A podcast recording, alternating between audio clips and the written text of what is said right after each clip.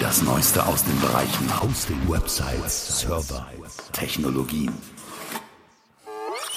Der Podcast von GoNeo. Hallo, vielen Dank für deinen Klick auf den Play-Button eben. Hier ist Markus mit dem GoNeo Webhosting Podcast und einer neuen Episode von jetzt ab immer Donnerstag und ich hoffe, das halte ich wirklich durch. Es äh, verdichtet natürlich so ein bisschen den, den, den, den, den Workload in den, in den Anfang der Woche, aber ich glaube, das klappt. Wer es noch nicht kennt, GoNeo ist ein Webhosting-Provider aus Deutschland mit brutal günstigen DE-Domains, die man bei uns registrieren kann. Nur 19 Cent im Monat mit Web- und Mail-Weiterleitung. Schreib irgendwas in die Kommentarfelder in unserem Blog auf Facebook, Twitter und ich schicke dir genaue Infos dazu. Zum Beispiel auch, wie du dann auch noch die sonst übliche Setup-Gebühr sparen kannst. Also 19 Cent pro DE-Domain-Registrierung bei Goneo. Ansonsten sind günstige und einfach einzusetzende Webhosting-Pakete unsere Spezialität. Ab 2,99 Euro im Monat geht's los. Meine pauschale Empfehlung für neue WordPress- oder Joomla-Pakete wäre aber das Produkt Geneo Webhosting Profi mit Let's Encrypt SSL-Zertifikaten und jede Menge Webspace, Domains und allem drum und dran für sagenhaft günstige 5,99 Euro im Monat unsere Domain www.goneo.de und da steht auch alles weitere www.goneo.de. Da jetzt noch eine kleine Bemerkung vorweg. Es war ja gerade Jahresstart und eigentlich war es ja richtig schrecklich. Ich sage nur zwei Begriffe, Meltdown, Spectre, das sind jetzt keine neuen James Bond-Episoden, das hast du sicher auch irgendwo jetzt schon gelesen, sondern das ist ja äh, eine ziemlich drastische Sicherheitslücke in unseren Prozessoren, in den Handys, in den Smartphones, natürlich in den PCs, Notebooks, überall eigentlich. Alles sind betroffen, fast alle sind betroffen, viele sind betroffen, soll ich sagen. Ja, äh, wir dachten schon, WannaCry war schlimm, aber nun das. Aber wir sind dran. Übrigens, äh, Hintergrund nur kurz dazu, es sind Probleme bekannt geworden mit CPUs, mit Chips. Eines der zentralen Probleme ist das spekulative Vorausberechnen, was die Chips halt heute machen. Deswegen sind sie vor na, so 20 Jahren mal so richtig schnell geworden. Blöd nur, dass von den fälschlich vorausberechneten Zweigen erstmal nichts weggeworfen wird, sondern die Information, die da errechnet oder, oder zwischengespeichert wurde, die bleibt im Kernelspeicher erstmal stehen. Und mit geeigneten Methoden könnte man sich nun Hacks entwerfen, um eigentlich gesicherte Speicherbereiche auszulesen, die, die eigentlich niemandem was angehen, außer dem Betriebssystem. Das muss jetzt gefixt werden, es gibt Patches für das eine oder das andere und wir arbeiten dran. Ne? Und wenn ich jetzt wir sage, meine ich die Administratoren und Systembetreuer, die für Guneo die Server bereitstellen und pflegen. Ansonsten schön, dass du wieder dabei bist. In diesem Podcast hier reden wir über Dinge, die für Webseitenbetreiber wie dich interessant sind, egal ob in großen Firmen, in kleinen Firmen oder vielleicht bist du auch als Freelancer oder Einzelkämpfer da draußen unterwegs. Wir wollen Inspiration liefern, auch mal auf ganz konkrete Fragen eingehen und das wollte ich euch heute auch mal jetzt speziell machen. Ich habe vor noch nicht allzu langer Zeit einen Blogbeitrag bei uns ins Guleo-Blog geschrieben mit dem Titel Wie Machine Learning und Word Embedding SEO verändern. Also SEO ist jetzt auch das Stichwort. Mein Beitrag hat sich wiederum bezogen auf einen Slide Deck von einem bekannten Suchmaschinenoptimierer, der im Rahmen einer SEO-Konferenz darüber berichtet hat, welche Methoden Suchmaschinen heute so einsetzen, eben gerade im, im Bereich Machine Learning. Und hat das freundlicherweise auch offen zur Verfügung gestellt, eben mit, mit diesem Slide Deck bei, bei Slideshare oder was das war. Also es sind in den Show Notes Links, kannst du dir angucken.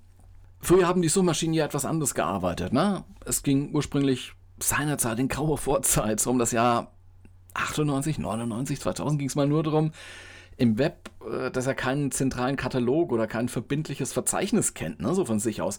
Informationen, die einen interessieren, zu finden. Das war eine große Herausforderung. Dafür gab es so um 2000 herum tatsächlich Teams, also 2000 auch noch, ja, tatsächlich Teams, menschliche Teams, die das Web durchsucht haben über, über die Tastatur, um einfach mal Informationsangebote da aufzurufen, also Websites äh, zu finden. Und die hat man dann versucht, sinnvollen Kategorien zuzuordnen und die Websites auch ein bisschen zu beschreiben. Da hat sich ein Redakteur wirklich auch eine Beschreibung für die Website ausgedacht. Yahoo hat so angefangen, da gab es auch ein Verzeichnis, ein, ein öffentliches Verzeichnis, Demos-Verzeichnis, gibt es heute nicht mehr, nur noch als Archiv. Und wenn man zum Beispiel als User irgendwas über Autos wissen wollte, ist man zur Kategorie Auto gegangen, ne, in diesem Webverzeichnis. War natürlich auch eine Webseite, ist man da hingegangen, Auto, und dann hat man sich ein bisschen über die Unterkategorien da reingeklickt, also meinetwegen Auto, Verkauf, Autoankauf oder auch Fahrberichte und so weiter und so weiter und ist dann eigentlich erst auf die Zielseite gekommen. Und für die Taxonomie-Manager, wie man die Leute damals genannt hat, die Redakteure und die Leute, die das kategorisieren mussten, blieb eigentlich nur auf gut Glück mal Domainnamen aufzurufen. Aber man, man nimmt halt einen generischen Begriff, stellt dann ein www davor und hängt ein D an oder ein com oder sowas, also zum Beispiel www.auto.de zum Beispiel und dann hat man geschaut, was da passiert ist, was man da findet und man fand da eine Website meistens. Deswegen waren damals auch die Domainnamen mit so generischen Begriffen so begehrt und die Leute haben Domains auf Vorrat gebunkert, wie verrückt. Manche tun das auch heute noch aus irgendwelchen Gründen, weil sie denken, das hätte dann irgendeinen Marketingwert und manchmal hat es dann ja auch. Also wir kennen ja auch so Domain-Transfers in, im Bereich 10.000 Dollar, ich sag Dollar, weil es meistens in den USA oder im anglo-amerikanischen Raum passiert, aber auch in Deutschland. Also es gibt mal schon das äh, besonders interessante DE-Domains da mal für großes Geld gehandelt werden. Also es geht auch bis hinauf in, mit den Com-Domains in die, in die Millionenbereiche. Ne? Also so ist das nichts. Ja. Ja, eine andere Suchstrategie war, wenn man mal eine Seite gefunden hatte, Verlinkungen zu folgen, ausgehend von der Seite, die man halt gerade offen hatte. Die Webmaster, wie man damals sagte, hatten ja oft Links zu anderen Seiten mit ähnlichen Themen eingebaut, irgendwo an der Seite, irgendwo unten oder im Text. Kommt ganz drauf an.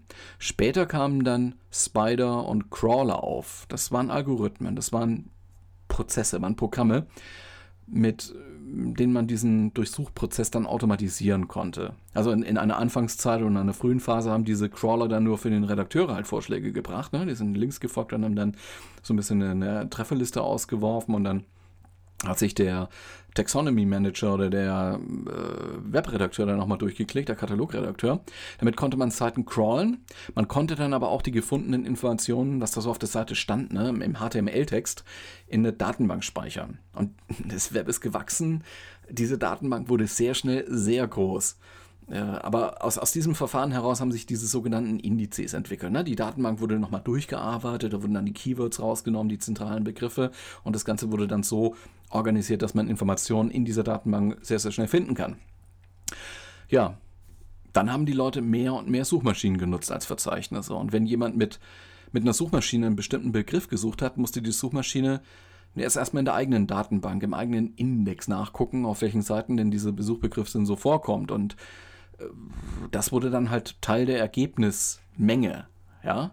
Das Web, wie gesagt, ist damals schnell gewachsen und die Suchmaschinen standen dann schnell vor der Aufgabe, diese relevantesten Suchtreffer zu zeigen und dann mussten sich die Suchmaschinen ja irgendwie Gedanken machen, wie sie die Relevanz jetzt bewerten sollen. Das war ja eine Liste, es musste festgelegt werden, was steht oben, was an zweiter Stelle, dritte Stelle, vierte Stelle, ne? Ja, das ist das Problem des Rankings, was damit beschrieben, beschrieben war. Und darüber reden wir heute auch noch. Und SEO heißt, gestern wie heute, darüber nachzudenken, wie man es schaffen kann, mit seiner eigenen Webseite unter den ersten, also unter den relevantesten Ergebnissen zu stehen. Wie man Relevanz auch immer definieren soll. Denn nur auf den ersten Plätzen bedienen sich die suchenden User. Also sie klicken auf die Plätze 2, 3 oder 4 und äh, dann geht es auf der Webseite, auf der Suchergebnisseite nach unten und auf der zweiten, dritten, vierten Seite hatte, dann hat man da wirklich kaum noch Klicks. Also da hat sich das Verhalten auch wenig geändert. Also die Leute suchen da nicht alles durch, was sie als Treffer finden, sondern die nehmen halt so das Erst-, Zweit- oder Drittbeste. Ja, Relevanz. Google hat seinerzeit sehr mit dem PageRank-Algorithmus gearbeitet. Das ist ein Konzept aus der aus dem Information Retrieval, aus der Graphentheorie. Sie haben sich angeschaut, wie die Seiten verlinkt sind. Die Überlegung war, wenn viele Verlinkungen auf eine Domain oder auch auf ein einzelnes Webdokument, darum geht es eigentlich, zeigen, dann muss das ja wichtiger sein, als wenn man da mit einem Webdokument zu tun hat, das zwar auch die Suchbegriffe enthält und relevant sein könnte, aber keiner verlinkt drauf. Also keiner empfiehlt es sozusagen, dann bringen wir das lieber mal an zweiter, dritter Stelle oder vierter Stelle oder was auch immer oder noch weiter unten. Ne? Dieses Verfahren war hm, ja schon recht revolutionär und hat alle anderen Suchmaschinenanbieter sozusagen vom Markt geblasen. Ja, das hat ein bisschen gedauert, aber Google war dann plötzlich die Nummer eins und Google hatte dann auch richtig Geld, um ordentlich Marketing zu machen. Ähm, jetzt auch nicht so offensichtlich, dass sie Fernsehwerbung da geschaltet hätten, sondern äh, mit, mit Integrationen in Browsern und so weiter. Und dann hat Google das AdWords-System eingeführt. kontextmäßig, korrekte Textplatzierungen, also Anzeigenplatzierungen die dann auch noch per Auktion vergeben worden sind. Also wir, man hat auch schon bei den anderen Suchmaschinenbetreibern mal festgestellt, dass die Leute angerufen haben und gesagt, hey, ich, ich biete euch Geld, dass ihr auch unsere Seite auf die erste, zweite oder dritte Position da stellt, manuell, ohne da jetzt hier große Relevanzbewertung zu machen. Also diese Idee oder diesen, diesen, diesen Bedarf hat Google natürlich aufgenommen und gesehen, okay, wenn es dir wichtig ist, irgendwie Sichtbarkeit zu haben auf dieser Suchergebnisseite, dann zahl dafür und zahl mehr als derjenige, der an zweiter oder an dritter oder an vierter Stelle stehen will. Das ist sozusagen die Idee hinter AdWords. Und Google wurde reich. Sehr reich. Sehr, sehr, sehr reich. Und seitdem ist Google auch die große Traffic-Verteilmaschine. Leute fanden es cool, weil es ist schlank, da ist nicht so viel außenrum mit Links und so. Ja, und ähm, Google ist es auch immer noch. Google ist die große Traffic-Verteilmaschine. Es gibt noch andere Traffic-Quellen natürlich, wie zum Beispiel Social Media und die Leute können immer noch ihren Domainnamen ähm, eingeben, ohne dass man da jetzt eine, äh, eine Suchmaschine oder sowas bemüht. Aber das meiste läuft dann doch über Google und die, die erste Seite, die bei einer Internet-Session aufgerufen wird, ist dann oft eben auch die Suchmaschine Google.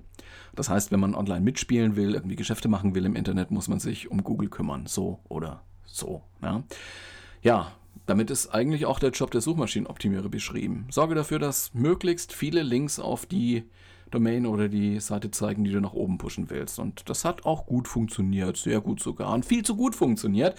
Und dann hat Google gemerkt, hey, da stehen ja jetzt Seiten unter den obersten Treffern, die ja eigentlich relevant sein sollen, auf die zwar viele äh, Links zeigen, aber inhaltlich sind die ja total schlecht. Die will doch, will doch eigentlich gar keiner sehen. Und damit begann so das Katz-und-Maus-Spiel, das, das wir heute noch haben.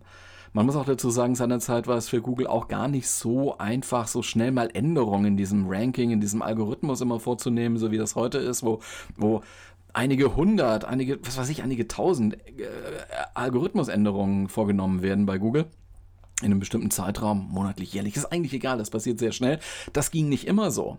Also die Bewertung, was eine relevante Seite ist und was nicht, das konnte Google damals, so 2000, 2001, 2, 3, 4, 5, 6, 7 und so und so, in den, in, den Nullerjahren, sag ich mal, nur von Zeit zu Zeit machen. Immer dann, wenn sich was geändert hat, ne, so insgesamt im Ranking, hat man von einem Google Dance gesprochen, ne, weil alles durcheinander geworfen, gewürfelt worden, in die Luft geworfen, gucken, was runterfällt. Das waren so Abstände von Wochen oder Monaten. Und, und ja, gleichzeitig musste man dann zunehmend auch noch andere Kriterien berücksichtigen, um das Seite auch hinsichtlich der Qualität zu beurteilen, was da drin steht und so. Ne? Also hat, es ist schon Druck entstanden, weil sonst gehen die User auch weg, wenn sie sagen, hey, es ist, ist zwar der Treffer 1, 2, 3 oder 4, aber bringt mir überhaupt nichts. Es ist ganz künstlich nach oben gepusht. Mit einfachen Mitteln hat man einfach Links gebaut, Linkfarmen hergestellt und so. Also die Leute haben sich da wirklich einiges einfallen lassen. Ja, äh, und, und diese zusätzlichen Kriterien, die immer weiter herangezogen worden sind, hat dann sich auch auf die Reihenfolge der Treffernennungen auf der Suchmaschinenergebnisseite ausgewirkt. Die nach Kriterien mal mehr, mal weniger. Und äh, für diese Kriterien hat sich dann der Begriff Ranking-Faktoren eingebürgert. Heute haben wir Methoden wie maschinelles Lernen, weil die Computerleistung jetzt einfach auch da ist und skalierbar ist und so. So äh, kann man diese auch für Suchmaschinen gut gebrauchen, in Echtzeit fast, ne? Und, und ganz, äh, ganz schnell Ergebnisse liefern. Und äh, dieser Artikel, den ich da zitiert habe mit dem, mit dem Slide, Slide Deck dieses SEO-Spezialisten, hat er ein paar Dinge aufgegriffen und erklärt, wie zum Beispiel ähnliche und verwandte Suchbegriffe gefunden werden, also oder überhaupt wie verwandte Worte zueinander geordnet werden oder wie man Begriffsbedeutungen zuordnen kann. So, und ähm, unter, dieser, unter diesem Text, den ich da am Gonio-Blog habe, hat äh, ein User namens Marin, so hat er sich angemeldet, äh, eine Frage drunter geschrieben. Äh, hat geschrieben, wie einflussreich sind die Backlinks für das SEO heute noch? Also Backlinks sind Links, die auf irgendeine Seite zeigen. Ne? Der Fokus geht wieder mehr auf On-Page SEO. Also On-Page heißt äh, Dinge, die man auf seiner eigenen Webseite tut. Ja, also ob alles da korrekt ist und äh, ob man die, die Title Tags, Meta Tags und sowas richtig ausfüllt und so. Also On-Page SEO, was man unter Kontrolle hat. Gegenteil wäre Off-Page SEO, was auf anderen Webseiten passiert. Ähm, er schreibt dann weiter zum Beispiel mit dem eigenen Blog. Das heißt, man beschreibt die für sich wichtigen Keywords im eigenen Blog. Habt ihr gleiche Erfahrungen gemacht? Also das war so ein bisschen die Idee. Man kommt über die äh, über einen Blog und produziert dort halt äh, Inhalte, Texte und nutzt dafür Keywords, mit denen man über Google gefunden werden will. Ja, ich habe dazu geschrieben, dass ich glaube, dass so dieses klassische SEO, also sowohl über die Verlinkung als eben auch über den, über, über das Unterbringen von Keywords im, im Text nun mehr oder weniger Standard ist. Also genauso wie Meta-Tags, URLs, also die eingehenden Links, äh, Codekorrektheit, das, das muss schon alles gegeben sein. Also die, was man so sagte, die On-Page-Faktoren müssen schon alle passen. Ja, also das ist jetzt so ein bisschen Privatmeinung auch von mir.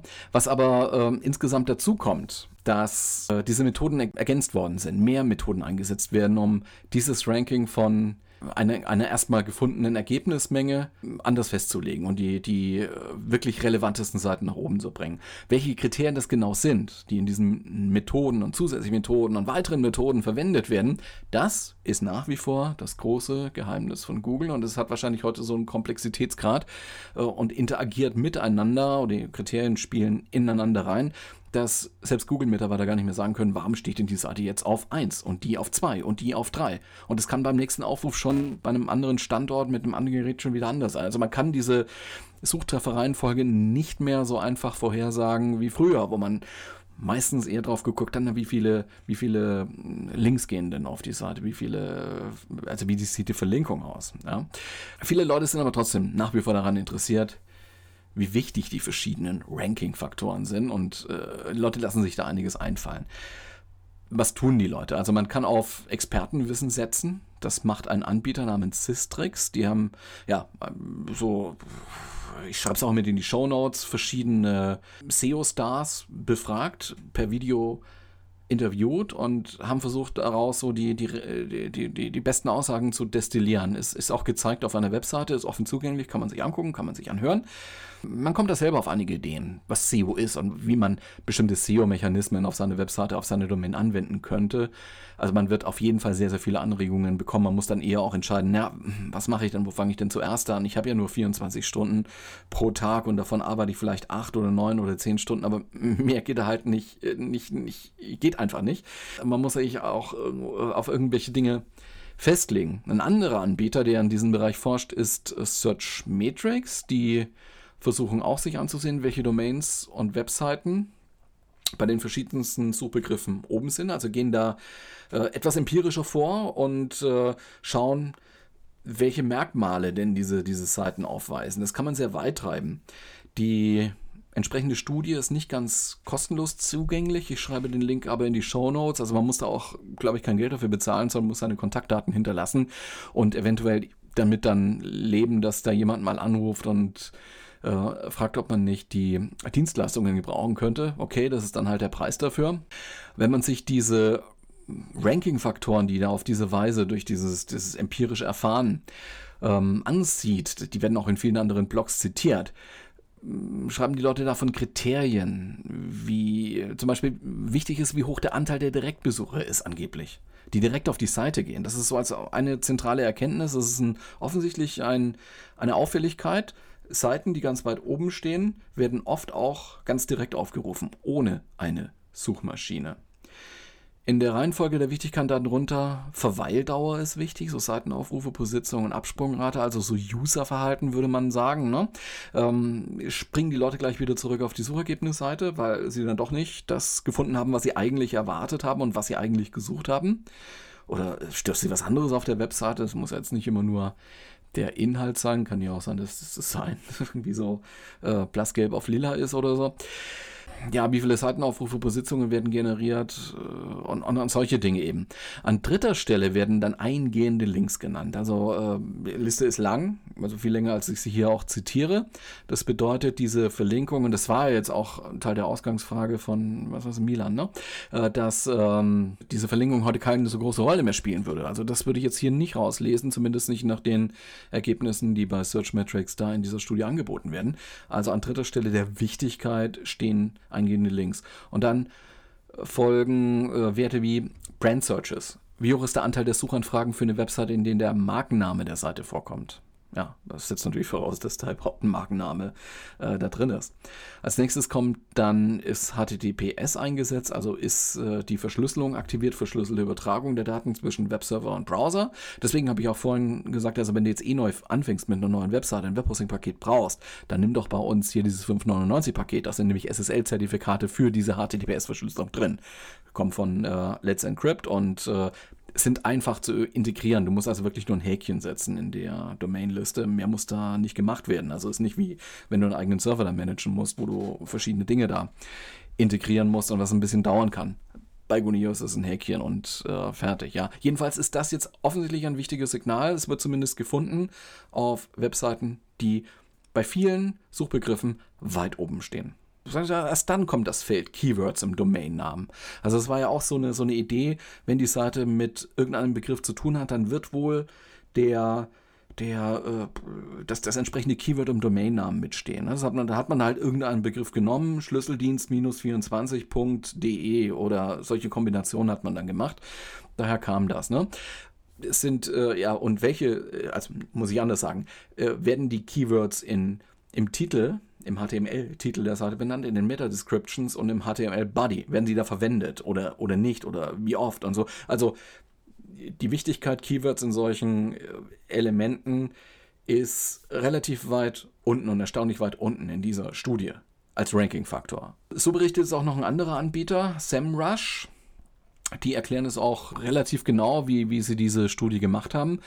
Also große Seiten, die oben stehen, weisen die entsprechenden Merkmale halt auf. Jetzt könnte man zurückschließen, naja, bedeutet das jetzt, um groß zu werden, eventuell diese Kriterien einfach zu erfüllen? Und äh, dann macht man das halt, also guckt dann halt, dass man Leute dazu bringt, die Domain direkt aufzurufen, die URL direkt aufzurufen oder mit Verlinkung oder so und sorgt dafür, dass, dass die User bloß nicht mehr auf die Suchergebnisseite zurück switchen und man dann gewonnen. Landet man dann auf Suchergebnisplatz 1 auf das gewünschte Keyword? Weiß ich nicht. Also, ja, das ist jetzt keine Korrelationsanalyse, was man da gemacht hat. Also Korrelationsanalyse als einfaches statistisches Verfahren, wo man halt die verschiedenen Kriterien anguckt und äh, wie verhalten die sich zueinander. Man hat hier für diese Studie jetzt einen Algorithmus aus dem Bereich maschinelles Lernen genommen. Das ist auch auf, wie gesagt, der Webseite von SEMrush gut beschrieben. Random Forest heißt diese Methode. Eigentlich so ein Klassifikationsverfahren, ne? Zum, zum Muster und so. Man hat da wohl mit 600.000 Keywords gearbeitet und man hat dann Position der Zielseiten festgestellt. Das äh, ging so aus dem Ansatz, aus der Ecke überwachtes Lernen raus. Also es wird ein System trainiert, mit dem man dann halt versucht, Suchmaschinenpositionen neuer, unbekannter, anderer URLs vorherzusagen, die jetzt nicht in diesen, äh, in dieser, in dieser Menge drin waren zum, zum, Trainieren dieses Algorithmus. Ne? Also ist schon recht komplex gemacht. Wer das nachlesen will, die Methodenbeschreibung ist in den Show Notes hier, in diesem äh, Podcast, in dieser Episode. Ich finde nur, eine Angabe fehlt. Wie gut ist denn das Vorhersagemodell, das man da hat? Also, wie ist der Model Fit sozusagen? Äh, das, das sollte sich eigentlich angeben lassen. Also, eine zentrale Erkenntnis dieser Studien ist dann immer so, dass man für viele Direktzugriffe sorgen soll. Die Leute sollen lange auf der Seite bleiben, sie sollen bloß nicht auf die Suchergebnisseite zurückspringen, sollen bloß nicht den Browser schließen.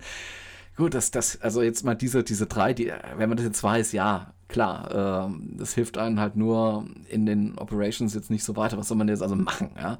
Also grundsätzlich, wenn man SEO anwenden will, wenn man optimieren will, optimieren will, muss natürlich erstmal was da sein, was man optimieren kann.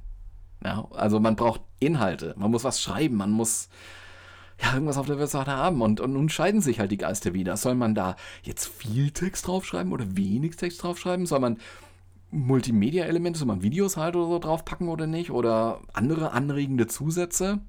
Macht man das in einem Blog? Hat ja Marin der Fragesteller auch vorgeschlagen. Oder macht man das auf anderen Seiten? Die meisten werden dann halt sagen, kommt drauf an. Da gibt es ja diese, diese Search Quality Guidelines für Mitarbeiter von Google, die Seiten händisch bewerten sollen. Das ist ein relativ ausführliches Dokument, ist aber veröffentlicht worden, jetzt auch ganz offiziell von Google. Also ich schreibe es auch mit in die Show Notes, den Link zu diesem PDF, was diese Quality Radar von, von äh, Google da an die Hand bekommen, nach denen sie dann Beurteilungen vornehmen soll. Das ist, wie gesagt, ausführlichst beschrieben. Man kann es runterbrechen auf die Formel EAT, EAT. Ja, also EAT steht hier für Expertise, Authoritativeness und Trustworthiness. Authoritativeness steht für Autorität und Trustworthiness für Vertrauenswürdigkeit, ja. Und Expertise halt für Ex Expertise. Expertise, Expertise ist gleichbedeutend auf Englisch und auf Deutsch. Ja, und äh, entlang dieser, dieser Hauptkriterien sozusagen werden Seiten dann auch bewertet. Wobei das halt auch recht High-Level-Kriterien sind. Ne? Was heißt das denn? Die Seite, ist, die Seite ist, hat Autorität oder hat Vertrauenswürdigkeit oder so. Meiner Ansicht nach gibt es zwei Lager bei den Online-Marketern oder bei den CEOs ganz speziell. Will ich jetzt auch gar nicht in den Topf werfen, Online-Marketing und SEO. Ne? Das eine ist ein Teil des anderen. Und, ja.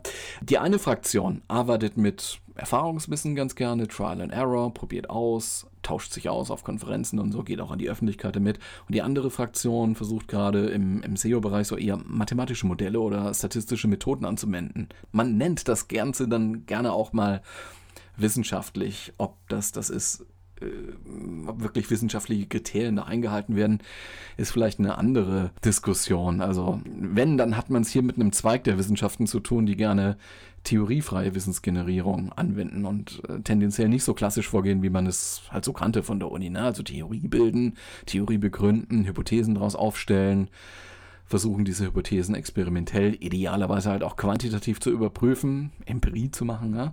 Und dann sollten die Hypothesen halt auch so aufgestellt werden, dass sie falsifizierbar sind. Und auch äh, es, es gibt einige wissenschaftliche Arbeiten dazu, die kommen eher dann so aus dem Bereich der Informatik. Also mit Google Scholar kann man da auch welche finden. Wenn man da einen Blick ins Literaturverzeichnis wirft, das ist ja meistens noch offen zugänglich. Äh, der Boden ist da schon relativ weich. Also auf welche wirklich abgesicherten Erkenntnisse kann man sich da stützen. Das ist mm, oft nicht allzu viel. Also dieses nomologische Netzwerk, wie man da sagt, ist noch nicht allzu dicht.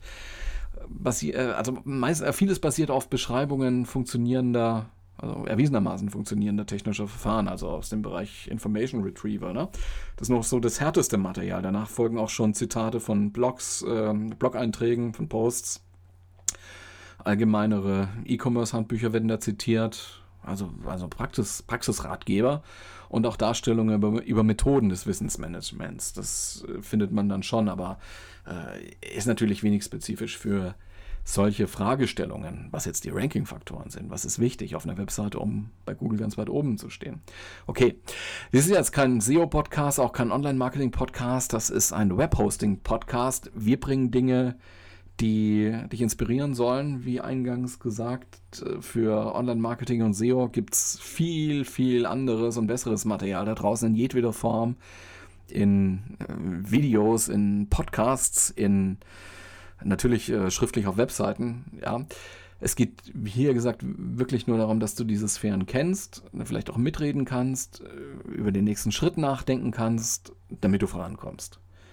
Ja, das hier ist der Guneo Web Hosting Podcast. Das war Episode 21. Und wenn es dir gefallen hat und du das Gefühl hast, ja, hat mir was gebracht, war Mehrwert, dann geh doch mal zu iTunes auf deinem iPhone, PC oder Mac und schreib eine Bewertung oder ein Feedback. Oder leite den Link auch gern mal an Leute weiter, von denen du glaubst, dass sie diese Information hier auch nützlich finden könnten. Na, da tust du der Menschheit was Gutes. also, das war die Episode, die zum ersten Mal etwas früher gekommen ist, am Donnerstag statt am Freitag. Das möchte ich eigentlich auch so durchhalten, mal sehen, wie sich so entwickelt. Nun gehen wir so langsam ins Wochenende. Manche müssen Freitag ja nochmal ran, nochmal ins Büro. Andere haben Homeoffice, andere schon frei ne? oder sind auf der Autobahn, fahren nach Hause, sitzen im Flugzeug, wo auch immer. Mein Name ist Markus und ich wünsche dir ein wundervolles Wochenende mit allem, was dazugehört. Und abonniere uns auf iTunes, Stitcher oder im Goneo-Blog. Bis dann, tschüss.